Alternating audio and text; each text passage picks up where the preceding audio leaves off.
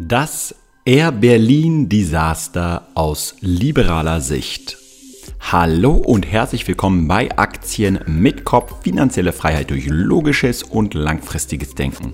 Mein Name ist immer noch Kolja Barker und das ist der Podcast von Privatanlegern für Privatanleger und heute geht es um Air Berlin.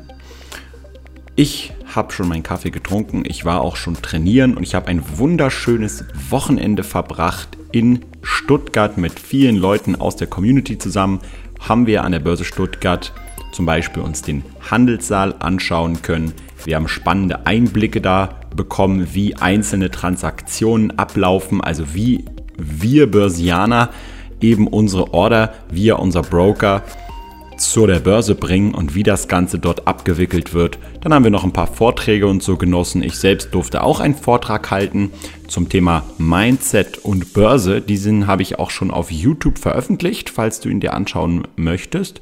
Und ansonsten habe ich einen sehr spannenden Literaturtipp noch für euch parat und zwar Where are the customers yachts? Wo sind die Yachten der Kunden. Das ist ein Buch, was schon vor Ewigkeiten mal geschrieben wurde von einem sehr interessanten Autor, der nur ganz kurz mal an der Wall Street gearbeitet hat und dann ein Buch drüber geschrieben hat, beziehungsweise gibt es dazu auch ein Audiobook, das habe ich mir auf Audible geholt und ich kann es durchaus empfehlen. Ganz lustig ist zum Beispiel auch der Spruch, die Wall Street ist ein Fluss mit einem Eingang an einem Ende und einem Friedhof am anderen Ende mit einem Kindergarten in der Mitte. Auf jeden Fall interessant. Aber kommen wir zum heutigen Thema und der Strukturierung des heutigen Themas. Ich werde kurz ein paar Daten, Zahlen, Fakten zu Air Berlin mit euch teilen. Also, was ist eigentlich genau passiert? Wer ist überall beteiligt und warum und so weiter und so fort. Dann werden wir so ein bisschen auf Air Berlin und das Geschäftsmodell selbst eingehen, ein bisschen uns die Bilanz mal anschauen, auch im Hinblick vor allem darauf, ob zum Beispiel dieser Kredit der KfW Bank von 150 Millionen Euro etwa, für den es auch eine Bundesbürgschaft gibt, zurückgezahlt werden kann. Das ist natürlich dann wieder rein hypothetisch, also spekulativ, das weiß natürlich aktuell noch keiner. Ähm, ich werde natürlich auch ein bisschen was dazu sagen, was ich jetzt selber machen würde, wenn ich Air Berlin Aktionär wäre. Und am Ende werden wir uns dann noch so ein bisschen die Ökonomie des Ganzen anschauen und dann eine liberale Perspektive einnehmen. Das heißt, ich spreche jetzt hier ganz deutlich am Anfang erstmal vollkommen objektive Fakten an und dann werde ich mehr und mehr auch meine eigene Meinung hier einbringen, die ich allerdings nicht als Aktionär von Ryanair hier mit einbringen werde, sondern einfach allgemein aus einer liberalen Wirtschaftsdenke äh, äh, mit euch teilen möchte und meine Meinung dazu geben möchte. Weil ich finde, es ist insgesamt ein ziemliches Desaster. Aber wie gesagt, bleiben wir erstmal bei dem, was ist. Die Air Berlin PLC und Co. KG ist eine Tochter von Air Berlin PLC. PLC steht im Englischen für Public Limited Company. Also im Prinzip eine ganz normale Aktiengesellschaft, deren Aktien man an der Börse kaufen kann. Wie wir sehen können, ist die Air Berlin PLC auch noch tatsächlich heute handelbar. Wenn ich mir jetzt zum Beispiel hier an der Tradegate Börse, habe ich gerade hier als erste aufgelistet, mal anschaue, dann sehe ich, dass heute bisher bereits über eine Million Aktien von Air Berlin getauscht wurden zwischen Käufern und Verkäufern. Das heißt, auch jetzt nach Bekanntgabe der Insolvenz ist die Aktie weiterhin handelbar. Größter Aktionär war bei Air Berlin die Etihad Airways. Das ist ein arabisches äh, Flugzeugunternehmen, welches dort aber ein rein staatliches Unternehmen ist. Und dieses Unternehmen Etihad Airways, das hat nicht Airwaves, sondern Airways, sorry, das hat im äh, Dezember 2011, also so vor knapp sechs Jahren ungefähr, für insgesamt 73 Millionen Euro die Anteile von 3%, die sie davor schon hatten, auf circa 30 Prozent aufgestockt. Das heißt, der arabische Staat ist hier im Endeffekt bei Air Berlin eingestiegen und hat dieses Unternehmen, und das hat jetzt nichts mit Meinung oder so zu tun, sondern mit den reinen Zahlen, ja, im Prinzip am Leben gehalten. Anders kann man es nicht sagen. Wenn wir uns zum Beispiel jetzt mal die GUV von Air Berlin der letzten zehn Jahre anschauen, dann sehen wir, dass Air Berlin es 2007 auf ein Nettoeinkommen von 21 Millionen Euro geschafft hat und dann im Prinzip seit 2008 bis jetzt zur Insolvenz 2017 negatives Einkommen ausgewiesen hat, mit einer Ausnahme und zwar im Jahr 2012 hat man 7 Millionen Euro Nettogewinn gemacht. Dies lag aber nicht am operativen Geschäft, sondern es lag daran, dass eine Top-Bonus-Limited-Gesellschaft ausgegliedert wurde, für die man auch wiederum von Etihad Airways 190 Millionen Euro circa oder 170 Millionen, warte, ich gucke nochmal auf meinen Zettel, 190 Millionen Euro bekommen hat. 2014 beispielsweise hatten wir wieder einen Verlust von 377 Millionen Euro und in diesem Jahr 2014 wurde beispielsweise in Form einer nachrangigen Wandelanleihe dieser Verlust wiederum von Etihad ausge ausgeglichen. Und das bedeutet, also eine Wandelanleihe, wisst ihr wahrscheinlich, was es bedeutet. Das ist erst im Prinzip eine Art von Anleihe, die dann später umgewandelt werden kann in eine Aktie. Und jetzt ist das Spannende, dass ohne diese ganzen Finanzspritzen zwischendurch von Etihad das reine normale operative Geschäftsmodell von Air Berlin keinen Bestand hatte. Air Berlin gehörte zu den drei größten Fluggesellschaften oder ich glaube zu den sieben größten Fluggesellschaften in ganz Europa und war in Deutschland ganz klar die Nummer zwei. Nicht jetzt gemessen am Nettogewinn, sondern gemessen an ja, angeflogenen Flughäfen und äh, transportierten Fluggästen und so weiter und so fort. Fly Nicky übrigens, eine Fluggesellschaft, mit der ich auch immer mal wieder nach Österreich geflogen bin und so weiter, ist übrigens eine Tochter, die auch zu Air Berlin gehört. Später schauen wir uns auch nochmal die Bilanz und die Schuldenlage an. Wir gucken also, was hat der Konzern noch so aktuell an Assets und an Verbindlichkeiten. Was die GUV und so weiter angeht, sehen wir auch, dass Air Berlin eigentlich für jeden Aktionär kein Investment mehr dargestellt hat seit fünf, sechs, sieben Jahren. Das Interest Coverage, ähm, auch eine wichtige Profitabilitätskennzahl, das äh, war eigentlich seit 2010 bereits negativ. Und äh, jetzt im Jahr 2015 war es bei minus 4 knapp und jetzt im Jahr 2016 sogar bei fast minus 7. Interest Coverage, was ist das nochmal? Nun ja, das ist das EBIT geteilt durch die Zinsaufwendungen, die man hat. Das kann man jetzt monatlich berechnen oder quartalsmäßig, ist im Prinzip vollkommen egal. Earnings before Interest and Taxes, also da sind nur die Einnahmen vor den Zinseinnahmen und Zinsaufwendungen und Steuern und so weiter.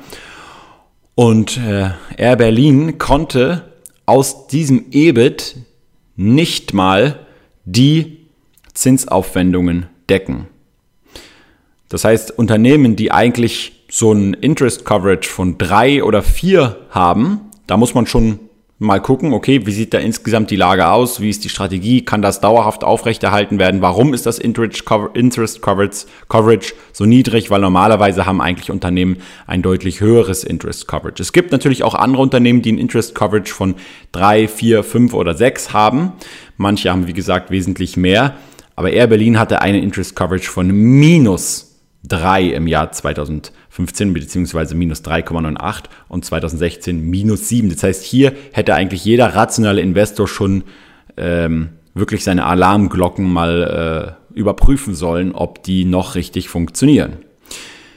Jetzt kommen wir aber mal zu einer allgemeinen wichtigen volkswirtschaftlichen Grundregel. Und zwar, wenn ein Unternehmen wie Air Berlin dauerhaft Verluste schreibt, was bedeutet das eigentlich volkswirtschaftlich?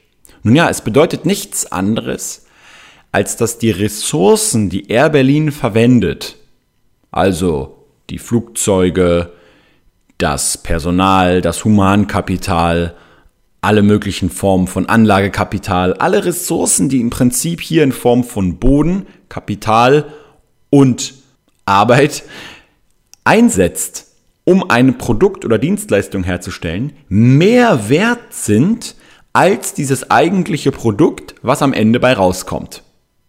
Wenn ich jetzt also so ein Schokoladenhersteller bin und ich beziehe zum Beispiel meine Kakaobohnen irgendwo her oder lass die bereits vorher verarbeiten zusammen mit der Milch und verfeiner oder veredel die Schokolade dann nur, was auch immer es ist. Diese Ressourcen, die nehme ich dann und diese verkaufe ich dann an den Endkunden. Und wenn der Endkunde nicht bereit ist, mehr zu zahlen als all die ganzen Kosten, die ich in dieses Produkt gesteckt habe, dann bedeutet das, dass ich die Ressourcen verbrauche und verschwende. So, also um es nochmal in einem Satz zu sagen, die Ressourcen sind mehr wert als das, was Air Berlin daraus macht, langfristig. Nun ist das ein vollkommen normaler Wirtschaftsbetrieb. Jedenfalls kurz- bis mittelfristig. Langfristig kann sich natürlich keiner Investor das leisten, weil wenn immer wieder Geld nachgeschossen werden muss, wird es ja dann natürlich irgendwann kritisch. Und genau das haben wir ja bei Air Berlin gesehen. Denn dieses Jahr am 11. August hat Etihad angekündigt, die finanzielle Unterstützung nicht mehr aufrechtzuerhalten. Das heißt, hier hat irgendwann der Investor seinen Schlussstrich gezogen. Er hatte also einfach die Faxen dicke, dass die Aktie nur gefallen ist und nur Verluste gemacht wurden. Und dann, paar Tage später, ich glaube am 17. August oder so, hat dann Air Berlin direkt Insolvenzantrag gestellt in Eigenverwaltung. Was bedeutet genau diese Eigenverwaltung? Nun ja, das bedeutet, dass die Insolvenzmasse all die ganzen Vermögen und potenziellen Vermögenswerte, die jetzt im Rahmen der Insolvenz ja entstehen. Also wenn Air Berlin zum Beispiel Flugzeuge hätte, die sie verkaufen können und so weiter, würde ja neues, wirklich produktiv, äh, aus diesem produktiven Vermögen Cash entstehen. Und aus diesem Cash hätte man ja wieder einen Wert. Und das aktuelle Management wird jetzt versuchen, das meiste rauszuholen, damit möglichst alle Gläubiger halbwegs entschädigt werden können. Natürlich können nicht alle Gläubiger entschädigt werden, das ist vollkommen klar, aber es wird natürlich versucht. Kurz nochmal als Übersicht, wer ist jetzt eigentlich der Gläubiger von Air Berlin? Nun ja, im Prinzip sind es natürlich in erster Linie leider nicht die Aktionäre. Das heißt, alle Eigenkapitalgeber, die kommen natürlich hier als Gläubiger an allerletzter Stelle. Vorneweg haben wir natürlich hier die Bundesregierung in Form der Steuerzahler, also uns selbst, die hier mit diesem Kredit von ungefähr 150 Millionen Euro die ersten Gläubiger sind. Das heißt, die sind auch vor allen anderen Gläubigern gestellt, wie zum Beispiel Banken und Anleihengläubigern und so weiter. Das ist also schon mal so der erste Schritt, wie die Regierung versucht, auf jeden Fall diesen Kredit irgendwie wiederzubekommen. Dann gibt es natürlich noch Anleihengläubiger, und es gibt natürlich noch Banken, die kurz- oder mittelfristige oder langfristige äh, Forderungen natürlich gegenüber Air Berlin noch haben. Dann gibt es wieder, wie, wie gesagt, natürlich auch noch die Aktionäre, die aber leider an letzter Stelle kommen. Es gibt nämlich dazwischen auch noch Kunden. Ganz normale Kunden von Air Berlin, die jetzt hin und her fliegen. Man kann ja jetzt auf der Air Berlin-Seite immer noch problemlos Flüge beispielsweise buchen. Dieser Kredit der wird natürlich ziemlich schnell aufgebraucht werden von Air Berlin, weil Air Berlin ja, ich glaube, fast eine Million Euro am Tag Verlust macht oder sogar noch mehr. Und das bedeutet natürlich 150 Tage und dann ist das Ganze wieder alle. Dann muss natürlich wieder irgendwie entschieden werden, was passiert jetzt. Wenn jetzt aber in der Zwischenzeit natürlich ganz viele neue Kunden ihre Flüge buchen und dann in drei Monaten die Regierung sagt, sorry, wir werden nicht nochmal einen weiteren Kredit hinterher schießen und die Insolvenzverwaltung und so weiter in der Zwischenzeit nicht geschafft hat, mehr flüssiges Kapital und so weiter aufzubauen, damit sie weiterhin zahlungsfähig sind und so weiter, dann wird es natürlich in drei Monaten zu genau der gleichen Situation führen, die wir jetzt im, am 17. August haben, nämlich dass wieder irgendwo Leute halt äh, gerade irgendwo im Urlaub stecken oder irgendwo in Griechenland, auf Kreta, auf Mallorca oder irgendwo halt im Urlaub sind und dann eben nicht zurückkommen können. Natürlich ist das dann nicht mehr die Haupturlaubssaison, aber ich wollte hier auch einfach nur klar machen, dass es natürlich dann noch potenzielle Kunden gibt, die beispielsweise dann den Rückflug nicht antreten können oder ihren gebuchten Flug, den sie schon gebucht haben, überhaupt gar nicht erst antreten können.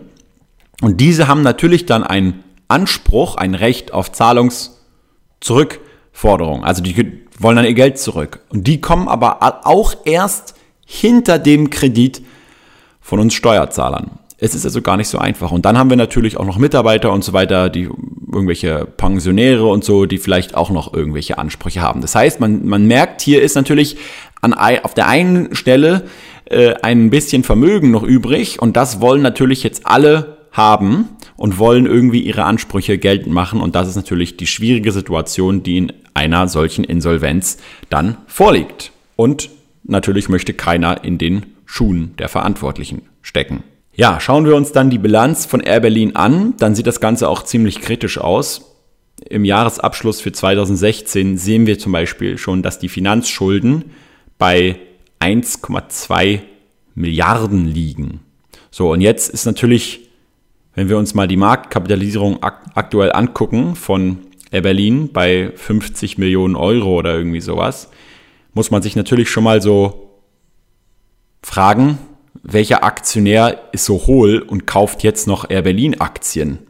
Also da, da muss man ja, ich weiß nicht, mit welchem rationalen Verstand man jetzt noch irgendwie hier Aktien kaufen kann von dieser Firma, weil ich habe es ja gerade aufgezählt. Staat, Kunden, Mitarbeiter, über 1,2 Milliarden Verbindlichkeiten in Form von Schulden und natürlich auch Insolvenzverwalter, obwohl es ja hier das Management selbst macht, also kann man sich hier schon mal ein paar Kosten sparen, ja, die kommen alle vor den Aktionären. Das heißt, ein Aktionär, der jetzt noch Aktien dort kauft, der spekuliert darauf, dass nach der Bedienung des Kredits an die Bundesregierung von 150 Millionen, zuzüglich vielleicht Zinsen, weiß ich nicht genau, ob es da auf diesen Kredit auch Zinsen gibt. Normalerweise bei der KfW Bank, ich durfte damals das Ganze zinsfrei zurückzahlen, aber da hat jeder Steuerzahler jeden einzelnen Penny zurückbekommen, möchte ich nochmal betonen. Ähm, ja, dann sind die Aktionäre, die jetzt noch Aktien kaufen, wahrscheinlich so optimistisch, dass sie glauben, ja, also dann die 1,2 Milliarden an, äh, an Finanzschulden, die werden natürlich auch vollständig zurückgezahlt und dann wird es auf magische Weise ohne den Großaktionär Etihad, der sowieso die letzten zehn Jahre den, das Unternehmen am Leben gehalten hat, wahrscheinlich noch in eine profitable Zukunft gehen? Huiuiuiui, also das kann ich mir nicht rational erklären. Vielleicht sind hier nur einfach Leute, die darauf spekulieren, dass es noch einfach genug andere dümmere Anleger gibt, die die Aktie noch mehr nach oben äh, pushen. Ja, aber wüsste ich, wie ich, wie ich es technisch umsetzen äh, könnte, ja, dann würde ich jetzt auf jeden Fall Air Berlin shorten, soweit es nur irgendwie geht, weil immerhin haben sie noch eine Marktkapitalisierung von 50 Millionen, ja, und von 40 Cent, 42 Cent ist noch ein langer Weg bis auf 0 Cent. Kann man ja als Shortseller noch mal was machen. Außerdem hat man natürlich aber trotzdem noch das Risiko, dass es zwischendurch wieder hochgeht, weil noch mehr Spekulanten eintreten oder dass die Aktie komplett vom Handel ausgesetzt wird. Das sind natürlich auch äh, Risiken, die die Aktionäre sowieso noch haben. Das heißt, ja, am besten, man bleibt einfach komplett hier fern als Aktionär. Und wenn man jetzt Aktien noch von Air Berlin hat, ja, was kann man denn da machen? Ich kann natürlich keine allgemeinen Empfehlungen aussprechen. Ich kann nur sagen, ja, schreibt euch am besten einfach mal alle Daten, die ich bisher genannt habe, untereinander auf und dann überlegt mal rational, wie viel Sinn es jetzt noch macht, auf der Aktie sitzen zu bleiben. Also ich würde mein eigenes Depot, wenn ich die im Depot hätte, versuchen, so schnell wie möglich loszuwerden, egal welchen Verlust ich damit gemacht hätte weil das sind alles verlorene und versunkene Kosten und jedes Geld, was ich jetzt noch retten könnte, würde ich halt versuchen zu retten. Aber das ist natürlich nur meine persönliche Meinung. Jetzt gucken wir uns noch weitere Bilanz, bilanzielle Dinge an. Leider hat Air Berlin keine Flugzeuge im eigenen Besitz, was ziemlich ungewöhnlich für eine Airline ist. Ähm, natürlich haben nicht alle wie Ryanair fast komplett die Flugzeuge im eigenen Besitz, sondern viele machen so eine Mischung aus Eigenbesitz und Leasinggeschäft. Air Berlin hat jedoch fast wirklich alle ja, Flugzeuge geleast. Das heißt, hier haben die natürlich weitere Verpflichtungen aktuell und keine Möglichkeit hier aus Flugzeuganlagekapital irgendwie noch Geld zu machen und das zu verkaufen.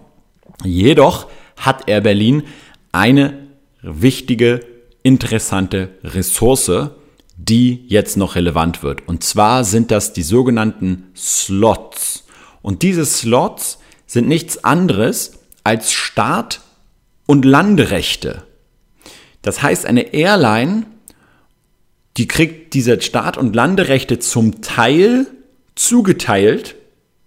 Zum Teil, das ist von Land zu Land und Stadt zu Stadt anders. In London beispielsweise, dann kann man sich um diese Slots bewerben per Auktionsverfahren. Das heißt, hier kann man dann einfach sagen, pass mal auf, ich möchte für die beste Tageszeit, wo die meisten Kunden halt fliegen und ich vielleicht auch bessere Preise und so weiter verlangen kann als Airline, möchte ich halt ganz viel bieten, damit ich ganz viele Slots bekomme. Und das sind dann immer so zehn Minuten, wo man dann das Recht hat, hier auf dieser Startbahn dann zu landen und zu starten. Und diese Slots sind im Prinzip der Gold wert für jede Airline. Warum? Naja, sie sind eine knappe Ressource mit alternativen Verwendungen. Kennt ihr ja Basic Economics. Und Starten und Landebahnen sind natürlich begrenzt auf dem Flughafen. Das heißt, die Flugzeuge können ja leider nicht vertikal starten.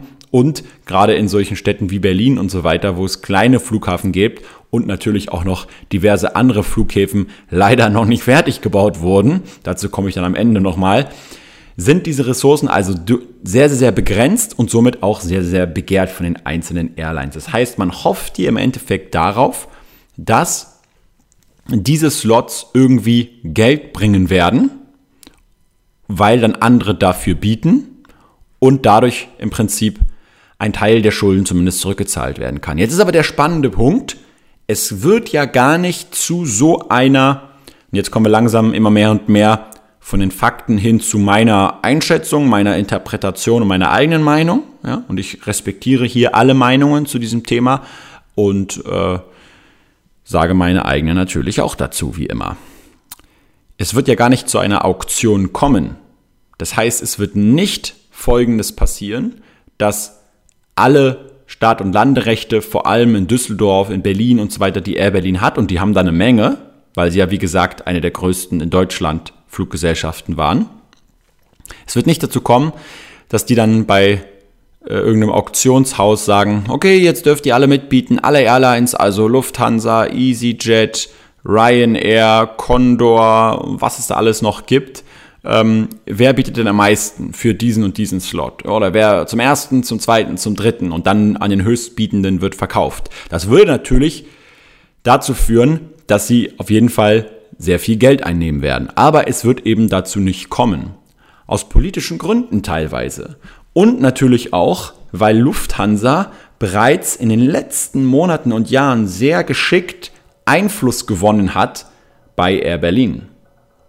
Sie haben zum Beispiel bereits vor der Insolvenz Air Berlin ausgeholfen, indem sie für ungefähr 40 Flugzeuge oder so von Air Berlin angemietet haben und dadurch natürlich auch Geld bezahlt haben. Dann hat einer der besten Freunde des aktuellen CEOs von Lufthansa seinen Eurowings CEO im Prinzip dazu verholfen, CEO von Air Berlin zu werden. Das heißt, ihr müsst euch vorstellen, die CEOs von Air Berlin aktuell und der CEO von Lufthansa sind gute Freunde. Okay? Und jetzt ist es natürlich auch so, dass sie es geschafft haben, beim Staat Einfluss zu gewinnen und gute Lobbyarbeit zu machen. Und das ist natürlich die Sache, wo man jetzt, also es gibt durchaus Sachen, die man diskutieren kann, zum Beispiel, ob es Sinn macht, diese Slots überhaupt per Auktion zu vergeben. Man würde dann auf jeden Fall am meisten Geld bekommen, das ist klar, wenn halt mehr Leute mitbieten, ist ja vollkommen logisch. Aber es gibt auch berechtigte Gründe gegen so eine Versteigerung, weil dann zum Beispiel natürlich kleinere Fluggesellschaften halt weniger Möglichkeiten hätten, in den Markt einzutreten und ein großer Monopolist, wie jetzt zum Beispiel Lufthansa, ähm, auf jeden Fall dann mehr Macht hätte. Was aber mich auf jeden Fall richtig nervt, ist, dass der Dobrindt, unser Verkehrsminister von der CSU, einfach mal sagt, wir brauchen einen deutschen Champion hier in Deutschland, was ganz ganz, ganz, ganz klar natürlich Wettbewerbsverzerrung ist, ob man es jetzt per Definition so bezeichnen kann, ist mir vollkommen scheißegal. Es ist einfach Wettbewerbsverzerrung, wenn sich die Regierung, also der Staat hier einklingt, um Lufthansa im Prinzip zum nationalen Champion zu machen und Air Berlin, äh, äh Ryanair zum Beispiel draußen zu lassen. Da frage ich mich immer, was ist denn dieses nationale Interesse der Deutschen, einen deutschen Champion zu haben? Von A nach B wollen wir kommen. Air Berlin ist nicht systemrelevant. Air Berlin ist einfach ein Patient, der jahrelang im künstlichen Koma bereits lag und nur noch von Etihad am Leben gehalten wurde und viele, viele andere Leute halt eine Menge Geld kostet. Und jetzt in Form des Steuerzahlers noch mehr Geld. Und keiner von uns Steuerzahlern bisher weiß, ob man das Geld jemals wiederbekommt. Zum Glück zahle ich in Deutschland keine Steuern mehr, kann ich nur sagen. Obwohl in Spanien hier, da will ich, da informiere ich mich gar nicht erst, da will ich nämlich gar nicht wissen, was hier mit den Steuergeldern so genau passiert, ja. Aber kommen wir dazu zurück, ja. Also, das, was gibt es für nationales Interesse der Deutschen, unbedingt ein deutsches Luftfahrtsunternehmen zu haben, was dann mit über 90 Prozent in Deutschland ein ganz klares Monopol hat? Das kann ja nur zu steigenden Preisen führen. Ich als liberaler Mensch, ich möchte jetzt gar nicht Partei für Ryanair oder so ergreifen. Ich möchte einfach nur sagen, dass ich immer ein Fan davon bin, dass man die maximale Auswahlmöglichkeit hat. Das heißt, ich möchte eine Lufthansa für alle die Leute haben, die gerne mit Lufthansa fliegen und gerne auch mehr Geld ausgeben für mehr Komfort und so weiter. Aber ich möchte genauso in Berlin-Tegel von Palma aus mit Ryanair hinfliegen und nicht jedes Mal nach Schönefeld mit EasyJet oder noch teurer mit irgendeiner anderen Airline fliegen. Oder nach Düsseldorf. Oder nach Stuttgart beispielsweise. Das heißt, ich bin ganz klar für mehr Wettbewerb. Aber genau durch diese Einmischung des Staates hier und dann auch noch als deutscher Champion tituliert, ist doch ganz klar offensichtlich, dass hier der freie Markt nicht voll zum Zuge kommen wird. Und das wird natürlich neben den ganzen Kosten für die aktuellen Gläubiger und so weiter auch noch zu vielen weiteren Kosten in Zukunft kommen, nämlich von allen Leuten, die gerne günstiger fliegen wollen, es aber dann nicht können. Das heißt, gerade im Jahr 2017, ja, wo Parteien wie die CDU und CSU ja immer vor dem Populismus der AfD und so weiter gewarnt haben und vor Protektionismus, vor Trump und so. Gerade jetzt kommt dieser Verkehrsminister mit so einem protektionistischen Statement und labert da so einen Scheiß. Das ist einfach unfassbar. Und ich kann es einfach nicht verstehen und nicht nachvollziehen. Brauchen wir als nächstes auch noch einen nationalen Bananen-Champion? Also einen Bananenanbauer, dass die ganzen Bananen und alle anderen exotischen Früchte ab jetzt nur noch in Deutschland zu viel höheren Kosten produziert werden und angebaut werden? Also ich kann hier wirklich nur sagen, der Staat hat sich aus diesen Dingen rauszuhalten. Einfach rauszuhalten. Selbst die soziale Marktwirtschaft, damals von Walter Eucken und so weiter begründet, besagt, dass der Staat den Ordnungsrahmen festlegt und nicht anfängt, hier über wirtschaftspolitische Maßnahmen direkt hier in diesen Markt einzugreifen. Am Ende kann ich nur als Fazit sagen, man sollte hier auf jeden Fall mal lange darüber nachdenken, was eigentlich die Dinge sind, die man hier sehen kann und die Dinge sind, die trotzdem da sind, die man aber auf den ersten Blick nicht sieht. Und ich kann euch sagen, ich habe ein bisschen recherchiert hier zu diesem Podcast und ich bin auf jeden Fall der festen Überzeugung, dass das Ganze im Endeffekt mehr Kosten verursachen wird, als es jetzt aktuell an Nutzen stiftet und Nutzen bringt. Wie der Staat mit unseren Geldern umgeht, gerade im Bereich Luftfahrt, da muss man wirklich jetzt nicht mehr viel zu sagen ich damals, es war 1998 oder 99 oder 2000, ich weiß gar nicht genau, diese, diese, dieser Traum von einem deutschen Großflughafen in Berlin, der war im Prinzip schon seit der Wiener Wiedervereinigung. Das heißt also seit Anfang der 90er Jahre hat man davon geträumt, so einen Großraumflughafen in Berlin zu haben. Und dann haben im Jahr 2000 ungefähr Hochtief und noch eine andere Firma angefangen zu bieten dafür und haben dann gesagt, kumulativ roundabout 4 Milliarden Euro wird es euch kosten, Dann bauen wir euch diesen Flughafen. Und was wurde, ist passiert? Es war am Anfang der Regierung zu viel dort. Die haben gesagt, nö, das ist uns zu viel Geld, das machen wir nicht. Wir können das Ganze viel besser bauen. Wir machen das jetzt. Ja, und dann hieß es, okay, wir werden jetzt uns an die Arbeit machen und das Ganze mit eigenen Steuergeldern sozusagen finanzieren. Und was kam am Ende bei raus? Es wurde gesagt, 2009 soll der Flughafen eröffnen. Ich weiß noch, richtig lustig, kleine Anekdote hier am Ende. Ich weiß noch, ich habe ja mit im Jahr 2007 mein Studium angefangen an der SAE Berlin. Und dort, das, das äh, war kurz unter Tegel irgendwo, die, diese Uni, wo wir die ganze Zeit die lauten Flugzeuge immer gehört haben. Und da haben wir so eine kleine Übung gemacht, so eine Filmübung, wo wir so lernen mussten, Ton aufzunehmen und so weiter. Und die Übung, die wir da gemacht haben, da mussten wir einfach so einen Text runterlesen, wie so eine Art Reporter, und der andere musste den Ton aufnehmen. Und, und einer dieser, und einer dieser Sätze dort, der ist mir heute noch im Ohr, der war, der, die Lärmbelästigung soll in der Fertigstellung des neuen Berliner Großhafen, äh, Großraumflughafens dann in Tegel deutlich reduziert werden.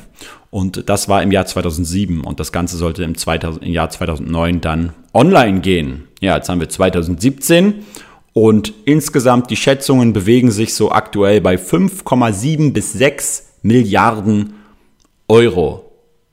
Okay, das heißt, selbst wenn Hochtief und die andere Firma, ich habe gerade vergessen, wie die hießen, es für 4, Milio 4 Milliarden nicht geschafft hätten, sondern vielleicht 4,5 Milliarden dann oder so im Endeffekt gebraucht hätten, wäre es mit hoher Wahrscheinlichkeit wesentlich schneller fertig geworden und wesentlich günstiger. Der Punkt ist einfach der, und jetzt komme ich wieder zurück zum Anfang und zum Thema Ressourcen und zum Thema Verluste und so weiter. Wenn ein Mensch sagt, ich möchte eine Unternehmung machen und ich möchte eine spezielle Dienstleistung anbieten oder ein Produkt anbieten und ich bin mir bewusst, dass ich erstmal eine Weile Verluste machen werde, dann ist das eine der wichtigsten volkswirtschaftlichen Dinge. Ohne dass es solche Unternehmen wie Uber oder Airbnb und so weiter gibt, die auch eine Weile Verluste in Kauf nehmen, gäbe es überhaupt gar keinen Fortschritt und gar keine Innovation. Das heißt, manchmal ist es notwendig, Verluste zu machen, und diese Menschen, die dort mit ihrem eigenen Geld ins Risiko gehen, um dann irgendwann vielleicht Profite zu machen, wenn ihre Idee aufgeht, die einen Mehrwert geschaffen hat, die sind hoch zu loben. Aber es ist etwas vollkommen anderes, ob ich das Geld von mir selbst investiere oder ob ich eben das Geld von anderen Menschen investiere. Das heißt, Hochtief und diese andere Firma, die würden mit ihrem Geld von ihren Investoren wesentlich besser umgehen, was die Kosten und so weiter angeht, als eine Regierung es tun kann, weil einfach der Leistungsdruck, dieser Druck, die Kosten zu reduzieren, genau im Auge zu behalten, viel, viel, viel höher ist. Und deswegen, meine Meinung, die Regierung hat sich hier rauszuhalten, aber ich habe jetzt genug gesagt und ich bin gespannt, was deine Meinung dazu ist. Wie gesagt, jeder darf eine haben, sie sollte nur begründet sein. Meine habe ich versucht zu begründen. Ansonsten hören wir uns beim nächsten Podcast nächste Woche. Vielen Dank an meinen Sponsor, die Börse Stuttgart. Rationale Grüße und ciao.